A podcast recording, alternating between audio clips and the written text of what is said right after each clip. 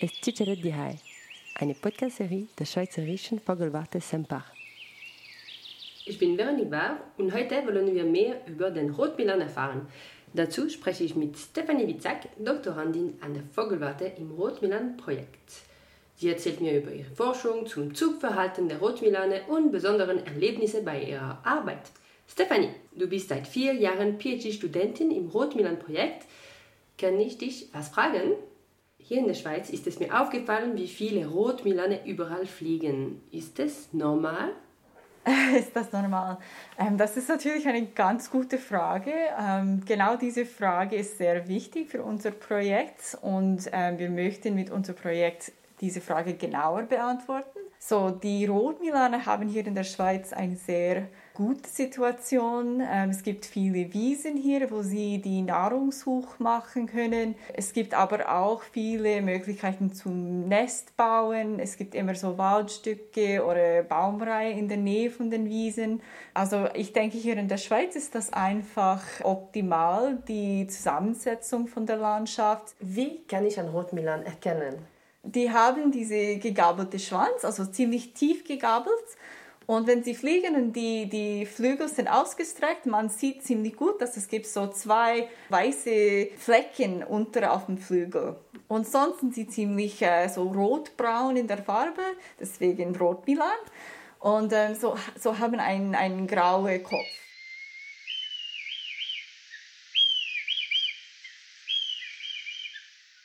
Das Projekt an der Vogelwarte zum Rotmilan umfasst ganz viele Teilbereiche. Was gibt es dann für Unterprojekte? Macht ihr auch wissenschaftliche Experimente? Genau, ja. Also wir haben in unserem Projekt auch ein, ein Zusatzfütterungsexperiment. Wir benutzen das, um zu schauen, was die Beeinflussung von Nahrungsverfügbarkeit ist. Und das, das heißt nicht nur Fütterung von Menschen, aber auch ähm, die natürliche Na Nahrungsverfügbarkeit in, in der Landschaft. Wir können das natürlich nur durch äh, Selbstbefütterung herausfinden und deswegen haben wir dieses Experiment gemacht. Wie machst du so ein Experiment? Wir haben in der Nähe von einem Rotmilanhorst eine äh, Holzplattform äh, hingestellt und dann alle zwei Tage ungefähr bringen wir äh, Fütter dorthin und dann lassen wir das auf der Plattform und dann können die, die Rotmilan-Paar dort in der Nähe diese Fütter benutzen. Und was sind deine Resultate? Wir schauen zum Beispiel, ob diese Fütterung, diese Zusatzfütterung eine Beeinflussung auf der äh, Bruterfolg hat. Ob zum Beispiel es gibt mehr äh, Nestlinge oder Nestlinge, die sind gesunder oder sowas. Oder zum Beispiel, wir schauen auch, was für einen Einfluss das hat auf die Bewegung von der Rotmilane. So, wir haben, unsere Rotmilane haben GPS-Sender auf den Rücken. Dann können wir schauen, wie sie sich bewegen, wo fliegen sie hin. Und zum Beispiel für meine Doktorarbeit schaue ich, ob diese Fütterung einen Einfluss hat auf der Zugverhalten. Rotmilane ziehen nach Frankreich oder Spanien. Bleiben sie denn wegen der Fütterung vermehrt über den Winter? Also was ich habe bis jetzt gesehen, ist, dass es scheint, dass es gibt schon einen Einfluss, dass die Milane, wo sie haben mehr Fütter in ihrem Revier, sie bleiben häufiger hier. So könntest du deine Resultate schon publizieren. Ähm, es braucht noch ein bisschen Arbeit. Äh, ich möchte schauen, was für andere Faktoren es gibt, aber ich möchte auch schauen, zum Beispiel gibt es einen Einfluss von äh, Wetter, also wenn es sehr kalt ist oder vielleicht regnet oder schneit und auch zum Beispiel, ob äh, junge oder ältere Rotmilane ziehen. Was ich habe bis jetzt gefunden, ist, dass die, äh, die jungen Rotmilan so im ersten Jahr fast alle ziehen und als sie älter wird, dann weniger ziehen. Also die, die sind schon so Altvögel und sie brüten schon, dann kann das wirklich sein, dass die meisten davon bleiben in der Schweiz über Winter. Und das heißt Teilzug? Ja, Teilzug. Also innerhalb von einer Population Teil davon ziehen und Teil bleiben hier. Und das genau. ist typisch von Rotmilan? Das ist typisch von Rotmilan, aber das ändert ein bisschen von Population zu Population. Also vielleicht in nördlichen Populationen gibt es weniger, die bleiben über Winter, weil dort ist es vielleicht ein bisschen kälter. Dann möchten sie eher ziehen und dann in den Süden vielleicht gibt es mehr, die, die bleiben, weil sie müssen nicht ziehen.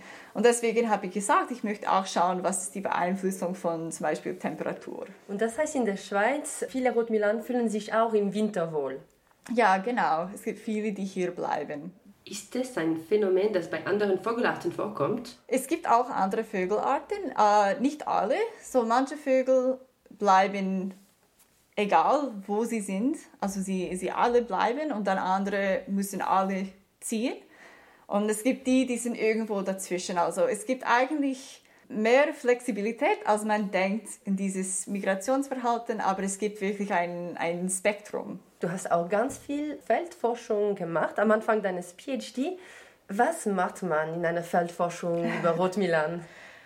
Unser Projekt macht sehr viele verschiedene Sachen. Das Hauptteil von unserer Feldarbeit ist die Brutsaison.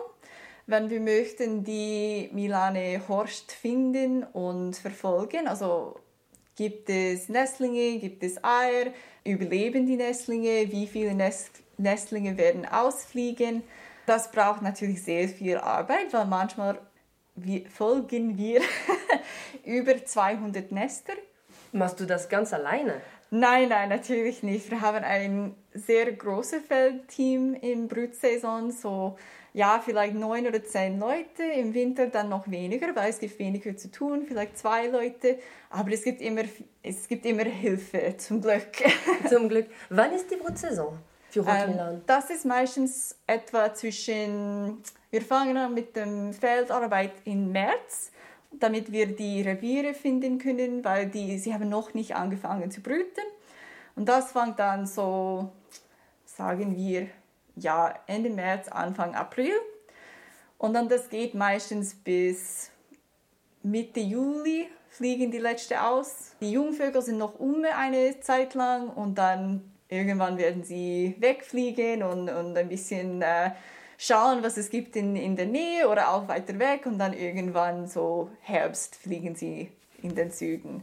Also das ist etwa sechs Monate, dass wir machen, dieses äh, Intensivarbeit. Die intensivste Zeitraum ist wirklich so März bis Juni, sagen wir. Du hast mir gesagt, du musst die Rot Milan mit Sender ausrüsten. Mhm. Warum machst du das und wie kann man das überhaupt machen? Wir machen das, damit wir die Bewegungen von der Rotmilan äh, verfolgen können. Das erlaubt uns wirklich zu sehen, was sie machen und wo sie das machen. Zum Beispiel mit den Jungvögeln können wir schauen, wie weit sie gehen, wenn sie ähm, herumschauen, was ist in der Nähe, was ist das Prozess, um ein eigenes Revier zu finden. Ähm, gehen sie ziemlich weit oder bleiben sie eher in der Nähe oder ist das eine Mischung von beiden Strategien? Zum Beispiel für meine Arbeit ist das natürlich auch wichtig, weil sonst kann ich nicht sagen, welche Vögel bleiben in der Schweiz und welche ziehen. Das ist viel schwieriger. Dann kann ich sehen, okay, dieser Vögel ist nach Spanien geflogen, dieser ist in der Schweiz geblieben oder vielleicht ist dieser hier, ist er nur 50 Kilometer geflogen und dann ist er dort geblieben oder eine andere ist vielleicht 600, 600 Kilometer geflogen. Und ähm, also das gibt das viel mehr Information als sonst mit nur einer Ringe oder sowas. Und stört es nicht, diese, diese Ausrüstung den Vögeln? Nein, wir haben nicht wirklich gesehen, dass es gibt ein, eine negative Beeinflussung. Von wie vielen Vögeln reden wir? Seit Anfang des Projekts etwa 450 oder so etwa 270, die immer noch herumfliegen. Und dann kannst du diese Rotmilane auf der ganzen Welt verfolgen. Ja, die, unsere Milane, sie bleiben ähm, eher in Europa. Also bis jetzt hatten wir es nie, dass sie sind nach Afrika oder so gegangen. Die Milane, ähm, sie ziehen, sie sind nicht Langstreckenzieher. Also sie bleiben wirklich in Europa. Und, ähm, aber wir können sie schon nach Spanien oder Portugal verfolgen. Und, äh, aber manchmal die, die jüngeren Vögel, die schauen noch, was, was es gibt in Europa. Sie haben noch kein Revier. Wir haben es auch gesehen, dass sie fliegen nach, äh, also ziemlich weit nördlich in Deutschland. Oder äh, wir haben eins, der hat jetzt ein Revier in ähm, äh, Österreich oder äh, Tschechien. Oder, also sie, sie können schon ziemlich weit fliegen, aber sie sind europäisch. Und dann heißt es, du hast so ein, ein, ein Computersystem, wo du alle GPS-Punkte immer äh, folgen genau. kannst. Genau, ja. Also wir haben das äh, auf eine Online-Plattform gespeichert, das heißt MoveBank. Dort können wir alle Daten speichern und wir können die auch dort anschauen, aber auch von dort herunterladen, damit wir sie analysieren können. Siehst du, dass Rotmilan immer zurück zum gleichen Ort kommen oder, oder gar nicht? Die haben keinen Lieblingsort. Wenn sie sind schon am Brüten, dann haben sie ein Revier und wir sehen, dass sie sind sehr reviertreu. Also sie kommen fast immer zurück zu diesem Revier. Aber wenn sie noch kein Revier haben, können sie auch schon ziemlich beweglich sein. Und das kann sein, dass irgendwann werden sie ein, ein Revier finden und dann werden sie wieder zurück zu diesem Ort kommen. Aber ähm, sie schauen wirklich äh, ein bisschen herum, bis sie etwas finden. Und das kann auch einige Jahre brauchen. Aber die Altvögel kommen meistens immer zurück zu demselben Ort. Und äh, hast du Lieblingsvögel, das du äh, immer verfolgst oder so? Ähm, also ja, ich habe einen Vogel. Äh, sie haben wir in äh, 2016 besendet und sie aus, aus einem Nestling und sie ist jetzt, äh, ich wohne in Kanton Luzern, wir haben sie in Kanton Freiberg besendet und sie hat jetzt in der Nähe von mir, äh, wo ich wohne, sie hat jetzt ein Horst. Und so ich gehe regelmäßig, um zu schauen, hat sie schon Nestlinge, wird sie brüten. Und äh, dieses Jahr ist das erste Jahr, dass sie wirklich äh, ein Nestling hat im Nest und das hat mich mega gefreut. Schön. Hattest du immer ein Interesse für Rot Milan oder ist es mit dem Projekt gekommen? Ich habe sie immer sehr beeindruckend gefunden. Also ich komme aus Kanada und in Kanada haben wir keine Rot Milane. Aber ich erinnere mich, als ich bin, ich war zuerst in Deutschland und als ich bin nach Deutschland umgezogen, ich habe immer Rotmilane gesehen und sie haben mich sehr beeindruckt. Sie waren so schön, groß und man könnte sie immer gut erkennen mit diesem gegabelten Schwanz. Und ähm, deswegen war sie immer etwas sehr Schönes für mich. Ich hatte immer Freude, wenn ich habe sie gesehen und dann äh, habe ich dieses Projekt gefunden und, und die Stelle bekommen und, und ich war sehr froh, dass ich könnte diese Vogel weiter folgen.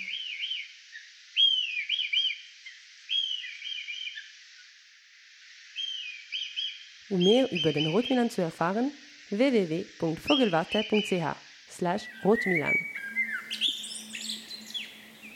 Das war Es Cicere di Hai, eine Podcast-Serie der Schweizerischen Vogelwarte Sempach.